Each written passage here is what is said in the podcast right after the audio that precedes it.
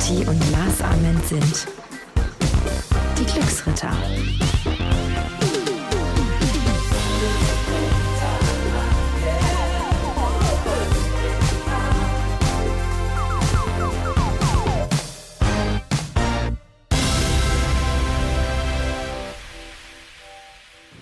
Back! B -b Back on the track, ja! Hallo liebe Zuhörer, ich hoffe euch geht's gut. An meiner Seite wieder Lars Ament. Yo, what's up, yo? What you doing? How's it poppin'? What's crackin'? What's rollin' in your neighborhood?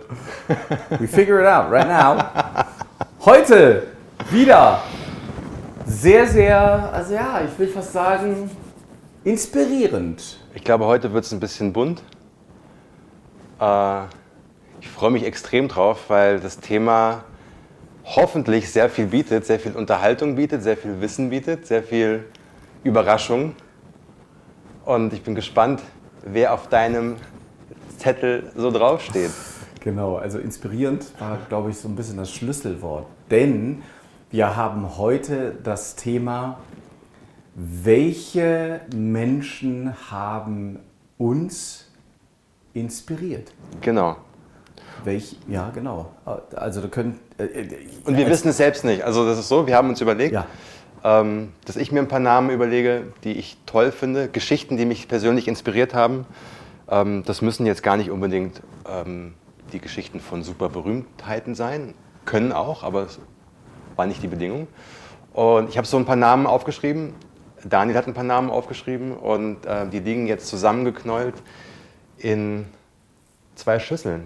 Und wir machen gleich wie bei der Auslosung äh, zur Champions League, werden wir in die Schüssel greifen und einen Namen ziehen und dann werden wir die Geschichte hören Ja, dazu. äh, es war deine Idee. Ja, Ähm, ich kann äh, euch, die da gerade zuhören, nur den Tipp geben, macht das mal. Ähm, schaut mal, wer euch in eurem Leben bis dato so inspiriert hat. Ähm, Ob es Promis waren oder auch nicht, das ist völlig wurscht. Aber da mal so ein bisschen nachzudenken und zu überlegen, wer, ja, wer da des Weges entlang kam, sage ich jetzt mal, das ist echt spannend. Also ich musste wirklich super spannend, vor allem, ähm, weil oftmals Menschen, die in ihrem Bereich etwas geleistet, etwas geschaffen haben, so unterschiedlich das sein kann, ähm, unfassbare Hürden überwinden mussten, um dorthin zu kommen. Aber in der Öffentlichkeit erscheint das so, okay, der hat jetzt über, Volk, äh, über Nacht Erfolg gehabt und man weiß oft gar nicht, wie die Leute gekämpft haben und was die machen mussten. Und ganz oft, ob du jetzt jemanden nimmst, der ähm, im Bereich der Medizin was geschafft hat oder im Bereich der Kultur oder Architektur, wo auch immer, ähm, oft hast du ganz viele Parallelen, dass wir alle irgendwann an so einen Punkt kommen, wo wir uns entscheiden müssen, in welche Richtung geht unser Leben. Ja, gebe ich jetzt auf oder ähm, sage ich, aufgeben ist keine Option? Ne? That's it. That's your thing. Was ist dein Satz? Ja, Mann. Auch immer wieder schön nachzulesen in deinem tollen Buch Why Not. Ähm, jetzt legen wir los. Ja. Ähm, ich greife zuerst rein. Gerne. Okay. Oh Ich habe ein bisschen Angst. Du hast Angst. Du weißt doch, was du da reingeschrieben hast. So, okay, ich habe deinen Zettel aufgemacht. Hier steht Monty, der Pferdeflüsterer. Oh. Wer Das ist, ist- Monty? Ja. Monty kenne ich als Nachspeise. Ja. Super lecker. Aber nicht, wenn du im Training bist. das ist richtig. Sonntags. Genau. Cheat Day. Das ist Los. tatsächlich eine Geschichte, ähm, die habe ich aufgeschrieben und die war eigentlich geplant für, du hast gerade gesagt, für mein Why Not Buch und ist dann aber wieder rausgefallen, weil einfach nicht so viel Platz da war. Und ich werde die Geschichte auch gleich vorlesen. Das ist eine meiner Lieblingsstories, wenn es darum geht, seinen eigenen Traum zu leben und nicht darauf zu hören, was andere davon halten. So, also für mich super inspirierend. Ähm, Ich habe dem der Geschichte damals Über, die, der, ähm, die Überschrift gegeben über Träume und realistische Ziele. Ich möchte dir heute die Geschichte des kleinen Monty erzählen. Sein Vater arbeitete als Pferdetrainer in Kalifornien und zog von Stallung zu Stallung, um dort gegen Kost und Logis seine Dienste anzubieten. Für Monty bedeutete dieser Lebensstil, dass er niemals lange an einem Ort war und nur unregelmäßig zur Schule gehen konnte. Als er im Jahr 1949 die neunte Klasse besuchte, bekam er von seinem neuen Lehrer die Aufgabe aufzuschreiben, in welchem Beruf er später, als Erwachsener, gerne arbeiten wolle. Monty machte sich sofort ans Werk und schrieb einen siebenseitigen Aufsatz über sein großes Ziel, der Besitzer einer eigenen Pferdefarm zu sein. Er ließ nichts aus und beschrieb seinen großen Traum bis ins kleinste Detail, wie viele Angestellte und Tiere er haben würde und dass er eine gewaltfreie und somit völlig neue Methode zur Pferdeerziehung entwickeln würde. Er zeichnete sogar eine Skizze, wie sein zukünftiges Gestüt mit Wohn- und Gästehaus, Koppeln, Stallungen usw. So aussehen sollte. Der kleine Monty sah seine Zukunft ganz klar vor seinem geistigen Auge. Zufrieden und mit einem Lächeln im Gesicht gab er seinen Aufsatz beim Lehrer ab. Zwei Tage später bekam er seine Arbeit zurück. Auf der letzten Seite stand seine Note. Fünf. What? Als die Stunde zu Ende war, ging er zum Lehrer und fragte nach dem Grund seiner schlechten Benotung. Und der Lehrer antwortete, Monty, vielleicht hast du nicht richtig zugehört, als ich die Aufgabe erklärte, aber ich sagte ganz deutlich, dass du eine realistische Geschichte über deinen zukünftigen Beruf schreiben sollst und keinen Fantasieroman. Du hast ganz eindeutig das Thema verfehlt. Dein Traum ist für einen Jungen, der aus so armen Verhältnissen kommt, völlig unrealistisch. Das gibt's doch gar nicht. Die Welt braucht nicht noch einen Traumtänzer, sondern echte Männer, die anpacken. Das war damals die Zeit Ja. äh, kurz vorm Krieg. Was du zu Papier gebracht hast, wirst du niemals erreichen. Da ich aber sehe, wie engagiert du bist, gebe ich dir eine zweite Chance, schreibe den Aufsatz noch einmal neu, aber dieses Mal bitte mit einem Berufsziel, das du tatsächlich erreichen kannst. Der kleine Monty ging nach Hause und fragte seinen Vater, was er tun solle.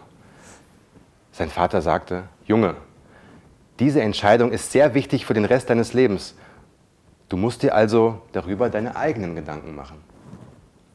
Mein Rat an dich, lass dir mit dieser Entscheidung Zeit und bedenke alle Eventualitäten. Nach vier Tagen ging Monty zu seinem Lehrer und legte seine, und legte seine alte Arbeit auf den Pult, ohne daran auch nur eine Änderung vorgenommen zu haben. Der Lehrer verstand nicht, doch Monty sagte nur kurz und knapp, Wissen Sie was? Behalten Sie ruhig die fünf, ich behalte dafür meinen Traum. Nein. Und das mit neun Jahren? Und das mit neun Jahren. Und jetzt pass auf. Ja. Weswegen diese Geschichte mich so inspiriert. Dieser kleine Junge, dem sein Lehrer damals nichts zutraute, lebte später auf einer 10 Quadratkilometer großen Ranch, seiner eigenen, in einem 4000 Quadratmeter großen Anwesen und wurde als Monty Roberts, der Pferdeflüsterer, weltberühmt. Gab es nicht sogar einen Kinofilm? So mit Robert Redford oder That's right. Seine Lebensgeschichte wurde von genau Ja? diesem Robert Redford in Hollywood verfilmt und die Königin von England lud ihn persönlich ein, um die edlen Pferde auf Windsor Castle zu trainieren. Monty Roberts wurde sogar zum offiziellen Berater der Queen ernannt. Ach komm. Darauf ein Dreifaches. Ja, Wahnsinnsgeschichte. Hammer, oder? Hammer. Mit So. neun Jahren. Mit neun Jahren. Das heißt, so die Moral von der Geschichte, Ja. wenn irgendwer zu dir sagt, du kannst was nicht, dann stimmt es nicht. Was das bedeutet ist, ich kann das nicht. Und ich finde, was da auch nochmal ganz klar zum Vorschein kommt, ist, dass Träumen so unglaublich wichtig ist, weil wenn du keinen Traum hast, welchem Kompass sollst du folgen, welchem Weg? Das heißt also auch wieder das Thema visualisiere. Absolut. Und vor allem, wenn du, die Menschen sehen nicht, was du siehst. Die Menschen sehen immer nur das, was sie selbst sehen. Ja, Und sagen dann und, und geben ihre eigenen Beschränkungen ähm, oder transportieren ihre eigenen Beschränkungen auf dich. Das heißt, wenn ich mir nicht zutraue, ähm, etwas zu schaffen, dann sage ich zu dir, ey, du schaffst es auch nicht. Anstatt zu sagen, ey, wenn das dein Traum ist, ich unterstütze dich, soweit ich kann, in allen meinen Möglichkeiten, aber versuche es. Go for it. Go for it. Mit neun Jahren. Ja, mit neun Jahren. Der typ, also, wenn du mit neun Jahren also so beharrlich bist, dann muss aus dir was werden. Das Ja. geht ja gar nicht anders. Nice. Gut, Schöne Story, voll, Warum, hat, warum voll. hat es äh, die Story nicht in dein Buch geschafft?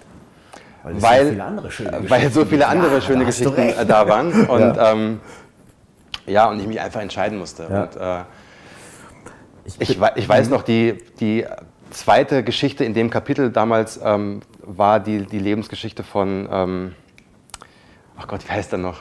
Die, Daniel Amidati. Daniel Aminati, dem, Bad and Breakfast. den, Nein, okay. ja, ähm, Das schneide ich raus. Ach, verdammt, das war der, das lassen wir drin. Na gut, wenn du so beharrlich bist. Genau.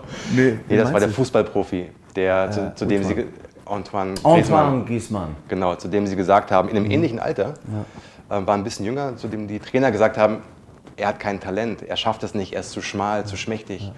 Ja, und dann hatte er auch die Wahl, okay, höre ich jetzt auf die? Genauso wie Monty auf seinen Lehrer hätte hören können.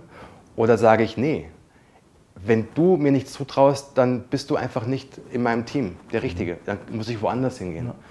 Ja, und heute spielt er bei ähm, Atletico. Atletico Madrid, äh, hat einen Marktwert von über 100 Millionen Euro. Mega sympathischer Ist Typ einer auch. der erfolgreichsten äh, Mittelstürmer der Welt. Also Absolutely. hör nicht oder hört nicht auf das, was andere zu dir sagen. Baby, jetzt bist du dran. Alright. Das ist wirklich eine inspirierende Geschichte, also toll. Ich, ich rühre mal, ich rühr mal um, die Kugel läuft. Wen hast du ausgelost? FC, FC Hückelhofen. Ach so. Warte, warte. Oh, geil. Cassius Clay, a.k.a. Muhammad Ali. Oh yeah. Du hast dir gleich den größten rausgepickt, ne? Ja, obwohl, was heißt der Größte? The greatest Ich glaube, of all in, time. in The Greatest of All Time. The greatest of all time. So, und damit hat er, wenn du so willst, Muhammad Ali, Cassius Clay, der ist ja eigentlich fast ähnlich gewesen wie der kleine Monty. Weil der Monty hatte seine Vorstellung, hatte seinen Traum und als man dem kleinen Cassius Clay sein Fahrrad geklaut hat, fing er das Boxen an und äh, wollte ihm damit, dem, dem Dieb, wenn er ihn fängt, eine Tracht Prügel äh, verabreichen.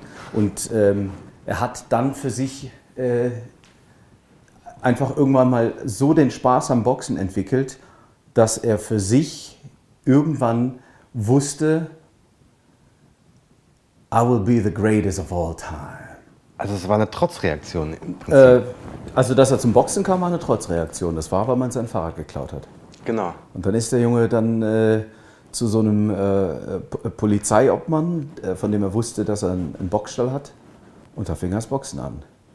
Und ich meine, Cassius Clay, Muhammad Ali, das ist ja, das ist ja nicht nur für, für, für Afroamerikaner in, der, in den 60ern ein, ähm, ein, ein, ein, ein, ein Kämpfer sozusagen für die Bürgerrechtsbewegung gewesen, sondern der ist ja dann auch noch ähm, äh, 67, als er ähm, in den Vietnamkrieg sollte, als Weltmeister, hat er dann auch noch gesagt, äh, warum soll ich 10.000 Meilen entfernt von meinem, äh, von meinem Heimatland irgendwelche Vietnamesen abknallen, ähm, wenn ich in meinem eigenen Land nicht respektiert werde. Ich werde hier scheiß Nigger genannt. Kein Vietcong der Welt hat mich scheiß Nigger genannt. Ja. Ich werde nicht in den Krieg ziehen. Ja.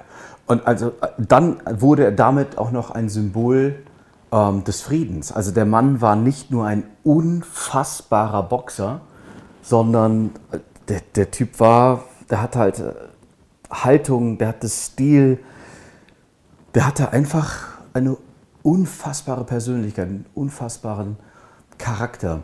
Und ähm, wenn du dir heute Sportler anschaust, wir leben natürlich jetzt auch noch in einer anderen Zeit, ähm, aber wenn du, wenn du siehst, dass er sozusagen Geld, Reichtum, ähm, äh, Fame, das alles ein Stück weit in die Waagschale geworfen hat, um einfach ähm, seinem Herzen zu folgen und einfach der Gerechtigkeit zu folgen, dann ist das dann ist das einfach unfassbar. Und ich, ähm, Gott sei Dank leben wir heutzutage zumindest ähm, nicht mehr in, in solchen Extremen. Ähm, aber ich finde, das, was der Mann geleistet hat, das war, das, das war mehr als ein Boxer. Weil ich, 1960 ging es los bei ihm, hat er mit 18 noch im Halbschwergewicht, hat er ähm, in Rom die Goldmedaille gewonnen. Als 18-jähriger Bub kam dann nach Hause, wollte sich in einen Diner setzen, wollte bedient werden, wie alle anderen auch, und wurde nicht bedient. Wahnsinn. Ja, und ähm, ja, wieso sitzt du hier? Wenn du die Goldmedaille gewonnen hast, wirst du hier nicht bedient, raus. Geh mal in den Bus nach hinten. Ja, und dann ist er, ist er wirklich äh, dann äh, aus dem Diner raus und hat diese, hat diese Goldmedaille weggeworfen. Ähm, und das ähm, ist einfach ein, wie soll ich sagen, eine Geschichte, die, die so ein bisschen durch sein ganzes Leben irgendwo äh, äh zog. Das heißt, er hat, er hat er hat die Welt nicht verstanden. Warum sind meine Brüder und Schwestern, nur wir dunkelhäutig sind, Menschen zweiter Klasse? Das, das kann es einfach nicht sein. Ähm, und dann natürlich was, und das finde ich sehr, sehr inspirierend, dass er nicht nur äh, Haltung bewiesen hat, sondern auch noch ähm, sich selbst in vielen Dingen ähm, überhaupt nicht äh, ernst genommen hat. Mhm. Das heißt, er, hat, er war ein Showmaker, er war äh, extrem humorvoll. Er hatte einen super Humor. Ah, das muss man sagen. Also Muhammad Ali hatte echt einen super Humor. Er war super. Ja, ja und, hat, ja, und war einfach ein, ein unfassbarer Fighter. Ähm, das sah alles so, so, so locker und so leicht aus. Und ich meine, der, der war 1,91 und wenn der boxt, dann siehst du nicht, dass der 1,91 ist. Das sieht bei dem wirklich sehr, sehr geschmeidig aus. Und, äh, war es nicht Muhammad Ali, der den, der den Satz geprägt hat, The mhm. hardest thing in life is to make it look easy? Ja, also Oder auch ähm, uh, Suffer now and live the rest of your life uh, as a champion. Ja.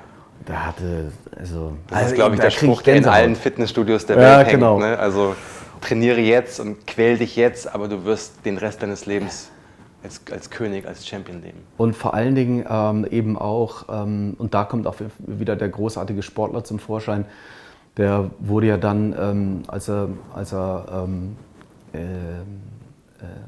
sozusagen die Medaillen aberkannt hat. Das war 1967, als er dann, ähm, als er dann den Wehrdienst verweigerte. Äh, fünf Jahre Gefängnis ähm, und 10.000 Dollar, äh, also 10.000 Dollar Strafe. Er kam dann auf Kaution frei. Was damals noch viel, viel mehr war als Absolut. heute. Absolut. Und ja. er, durfte, er durfte nicht boxen, weil äh, den haben sie den Reisepass entzogen. Und er hat dann sozusagen ein Comeback 71 gegen Sonny Liston gehabt. Das hat er im Madison Square Garden nach 15 Runden verloren und durfte dann, aber das ist so für mich einer der legendärsten Kämpfe, 74 gegen George Foreman. Mhm. Rumble in the Jungle. Also sich dann, und, und, alle haben gesagt, er hat keine Chance gegen George Foreman. Keine Chance in Zaire. Und äh, der hat sich dann wirklich acht Runden verprügeln lassen. Äh, also hat sich in die, in die Seile äh, gehangen.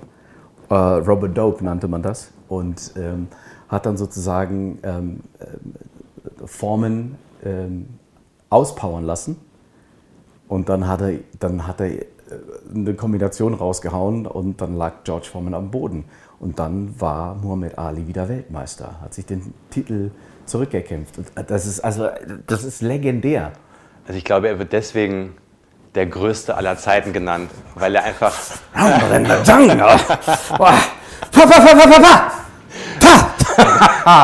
Daniel steht The greatest of all time! Fly like a butterfly, sting like a bee. Ah, rumble, young man, rumble. Ah, so. Also zum Glück, zum Glück könnt ihr nicht sehen, was hier gerade so, vor mir passiert. Mein Freund, jetzt ziehe ich wieder. Aber was ich geil finde. Was denn? Ähm, Muhammad Ali dass er damals vor die Entscheidung gestellt war, ja. wie wichtig sind mir meine Moralvorstellungen. Ja. Also sage ich, okay, ähm, es ist zwar wichtig, aber nicht so wichtig, dass ich, mein, dass ich all meine Titel abgebe, dass ich ins Gefängnis gehe dafür. So, frag dich mal, kann man sich das überhaupt vorstellen, dass heute ein Weltmeister im Boxen, im Fußball, stell dir vor, äh, Manuel Neuer müsste all seine Titel abgeben äh, müsste ins Gefängnis gehen, weil er sagt, er hat keinen Bock, in den Krieg zu ziehen. Fände natürlich großartig, wenn er das tun würde. Ja, aber die Zeiten sind Gott sei Dank die, die anders. Zeiten sind ja. anders, man kann es nicht Ja. mehr vergleichen, aber trotzdem so dieser Schritt, der ist so unfassbar und deswegen glaube ich, wird er auch The Greatest genannt, ähm, weil er einfach in allen Gebieten so besonders war. Er war als Vorbild, als moralische Instanz, als Sportler, als, als Mensch einfach ein super Typ und einfach eine Ausnahmeerscheinung. Ähm, wenn du das gerade sagst, also ich meine, wie gesagt, sage ich jetzt glaube ich schon zum dritten Mal, Gott sei Dank haben wir jetzt andere Zeiten, aber du siehst es äh, in Amerika immer noch bei, jetzt vor kurzem auch noch, war es nicht das äh, Footballspiel, Genau. wo die Jungs äh, auf den Knien Ja. äh, gehockt sind, um Ja. dort Wo auch viele Spieler entlassen wurden. Ja, genau. Ähm, Ja.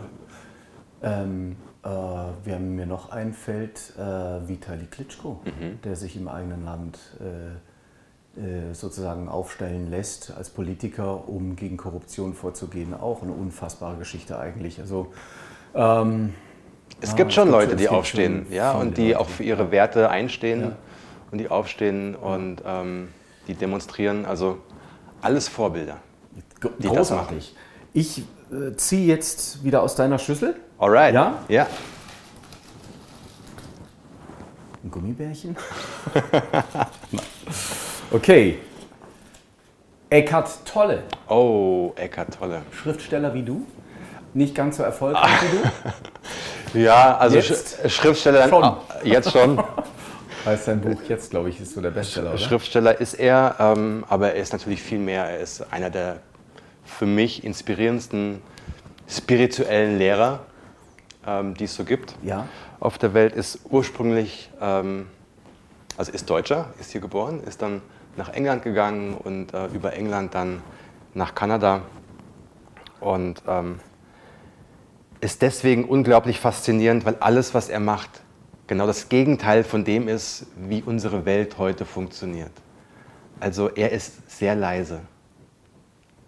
Ja, man muss ihm, wenn du ähm, Stimmt, ich habe wenn, wenn man seine YouTube-Videos sich anschaut Ja. oder wenn man auf seine Vorträge geht, ähm, da sitzen dann 3000 Leute da und da herrscht Stille. Und er sitzt mit seinem beigen Polunder äh, auf der Bühne, auf einem Stuhl und spricht so wie ich jetzt, ganz leise, ganz bedacht und alle hören zu.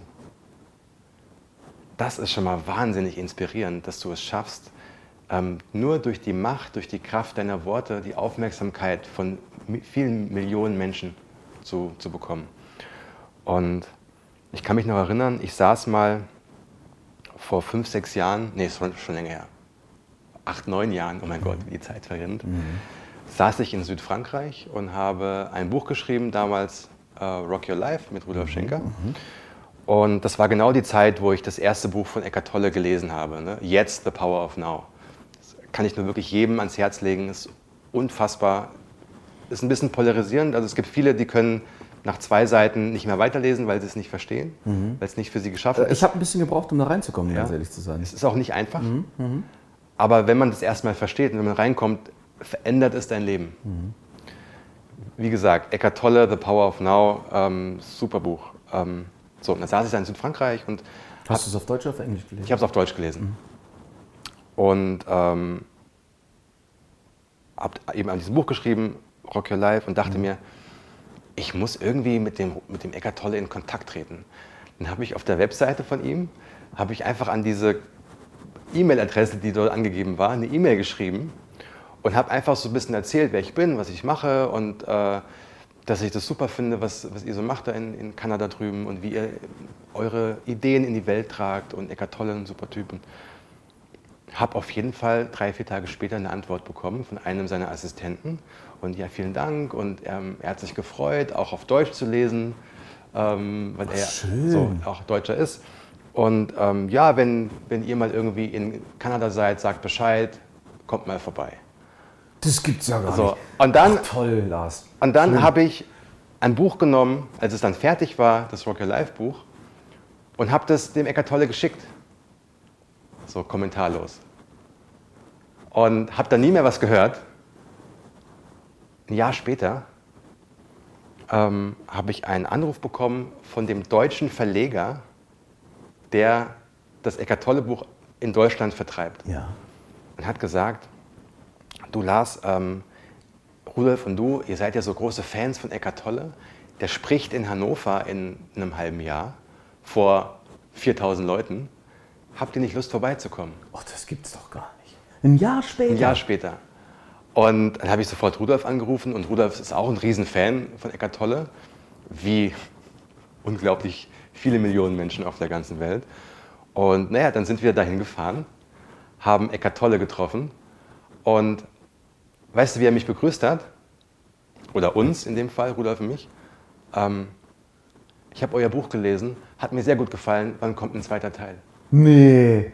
Also noch größeres Kompliment. Und ja Rudolf und ich gucken uns an. Das gibt's ja Irgendwie. Wow, Ach. Eckart Tolle hat unser Wow. Buch gelesen. Krass. Und ja, und dann hatten- wir einen fantastischen Tag, einen fantastischen Abend. ähm, Und was, das, das war schon mal sehr, sehr inspirierend für mich, aber eben auch eine Sache für mich persönlich. Und zwar, ich weiß nicht, ob ich das schon mal gesagt hatte, ähm, ich habe früher immer wahnsinnig unter Lampenfieber gelitten. Also wann immer ich irgendwo hin musste, ich war ja damals beim Radiosender und musste ganz oft on air, hatte Lampenfieber. Und als ich an diesem Abend Eckart Tolle gesehen habe, der ist auf die Bühne gegangen, hat sich auf seinen Stuhl gesetzt und hat erstmal so zwei Minuten nichts gesagt, hat erstmal die Leute angelächelt, geguckt, Zwei Minuten. zwei Minuten, Nichts gemacht. nichts gemacht, hat einfach nur geguckt, genickt. Ja, Haben, wie haben die Leute reagiert? Ja gut, ähm, wer zu Eckart Tolle geht, ist damit schon vertraut, Der dass, weiß, dass da okay. alles ein bisschen anders ist. Äh, also das Gegenteil von einem Rockkonzert. Ähm, und dann irgendwann hat er angefangen zu reden. Zwei Stunden lang, nonstop. Und der ist witzig. Das sage ich dir. Ähm, ja, und danach saßen wir beim Essen. Wir hatten das Glück, danach noch mit ihm und seinen engsten Kreis essen zu gehen. Ähm, saß so zwei Plätze weiter und da habe ich ihn gefragt, ähm, sag mal Eckart, bereitest du dich irgendwie vor, wenn du auf die Bühne gehst? Oder wie machst du das? Weil ich habe Lampenfieber, ich möchte es gern wegkriegen. Ich würde jetzt gern irgendwie von dir lernen. Und dann hat er gesagt, ja, also ich lasse mich bei allen Dingen, die ich tue, vom Jetzt, deswegen heißt sein Buch auch, genau. also inspirieren. Das heißt, ich gehe auf die Bühne und warte einfach, bis mir irgendwas einfällt. Bis der Impuls. Bis der Impuls kommt, ja. Also es gibt viele, die sagen dann so Channeling, ja, also ich lasse die Gedanken laufen und bis mir etwas gefällt. Ähm, das fand ich toll, weil er gesagt hat, es ist doch unser Abend. Das ist doch meine freie Entscheidung. Ja? Also raus aus den. Äh, Raus aus, den, aus der äh, Vorstellung, dass, genau. dass irgendwelchen Erwartungen zu ähm, gefallen, erfüllen zu müssen, sondern ich gehe dahin und setze mich dahin. Und deswegen hat es da zwei Minuten gedauert, manchmal dauert es fünf Minuten, manchmal dauert es zehn Sekunden. Aber er hat an dem Abend eben zwei Minuten gebraucht, um die Energie des Raumes zu verstehen, im Jetzt zu sein und dann irgendwann anzufangen. Und das fand ich toll. Die Message war nämlich, leb dein Leben nach deinen Vorstellungen. Du musst nicht auf die Bühne gehen und alle erwarten, du fackelst jetzt ein Feuerwerk ab, Ja, sondern wenn du zwei Minuten brauchst, dann brauchst dann du brauchst du Minuten. zwei Minuten. It's all good. It's all good. Und seit diesem Zeitpunkt habe ich kein Lampenfieber mehr gehabt, weil ich habe das so mir eingespeichert. Ähm, ab dem Augenblick habe ich angefangen, Spaß zu haben, wenn ich irgendwo bin. Weil vorher hatte ich keinen Spaß, weil ich eben von diesem Lampenfieber total blockiert wurde. So. Deswegen für mich persönlich war das Super inspirierend. eine ganz, ganz fantastische Geschichte. Jetzt ähm, muss ich sagen, dass ich äh, gerade einen ganz anderen Impuls habe. Ja? Nein, ich muss nicht auf die Toilette. Aber mein Lieber, ich schaue hier gerade auf die Uhr und ähm, unser Podcast ist in der Regel immer so nach 30 Minuten vorbei. Ähm, deswegen, ähm, was hältst du davon, wenn wir für den Moment kurz aufhören und äh, wir sozusagen einen zweiten Teil anbieten? Weil ich würde unglaublich ganz gerne jetzt weiter quatschen. Vor allem, ich möchte noch deine Geschichten hören. Also ihr Lieben, ähm, äh, es ist echt spannend. Ich bin äh, auch gespannt, wie es jetzt weitergeht. Ähm, wir sagen jetzt aber an dieser Stelle jetzt erstmal Tschüss. Und ähm, ja, Darf geht ich- doch mal in euch und, und, und überlegt mal, wer euch so alles inspiriert äh, hat bis dato in eurem Leben, ob es eine große Persönlichkeit ist oder, äh, oder auch nicht. Und, und, und schreibt uns. Schreibt uns, genau. Wir haben jetzt eine Seite, Die Glücksritter.com. .com, genau. Ähm, da gibt es alle unsere Podcast-Folgen im Überblick auf iTunes, auf Soundcloud. Da könnt ihr, wenn ihr Anregungen habt, ja, alles loswerden, was ihr wollt. Was ich aber gerade noch sagen wollte, wenn ihr jemanden habt, äh, schreibt nicht nur uns, sondern schreibt auch dieser Person. Egal wie berühmt er ist, egal ähm, wie weit weg der zu sein scheint, macht das mal. Sagt mal jemandem Danke. Deine Geschichte hat mich inspiriert, ein besserer Mensch zu werden. Oder Danke, durch, du bist ein Vorbild für mich. Ich habe jetzt meine Ausbildung angefangen oder ich habe jetzt doch die Frau auf der Straße angesprochen oder habe doch jetzt die Weltreise gemacht. Und sagt den Menschen mal, dass ihr Tun gesehen wird. Egal, ob er bekannt ist Egal, oder nicht. ob er bekannt das ist oder nicht. Beispiel hast du ja gerade gegeben, ne? Ja. Dass selbst ein Eckart Tolle ähm, äh, dich dann auf dem Schirm hatte. Ich meine, ich saß in Südfrankreich Ja. und habe dann irgendwie äh, eine Mail geschrieben, kam eine Antwort. Dann war ich wieder in Deutschland und habe ein Buch irgendwo nach Kanada geschickt. Wahnsinn. Habe nie eine Antwort bekommen, aber es wurde dort gelesen. Das heißt, macht was, zeigt euch. Ich bin so froh, dass ich dich damals angeschrieben habe, mein Lieber. Sonst, sonst würden wir heute nicht hier sitzen. Du hast mich auch erhört. Ihr Lieben, wir hören uns nächste Woche wieder. Dann mit dem zweiten Teil von Das sind die Menschen, die mich inspiriert haben. Freue mich sehr.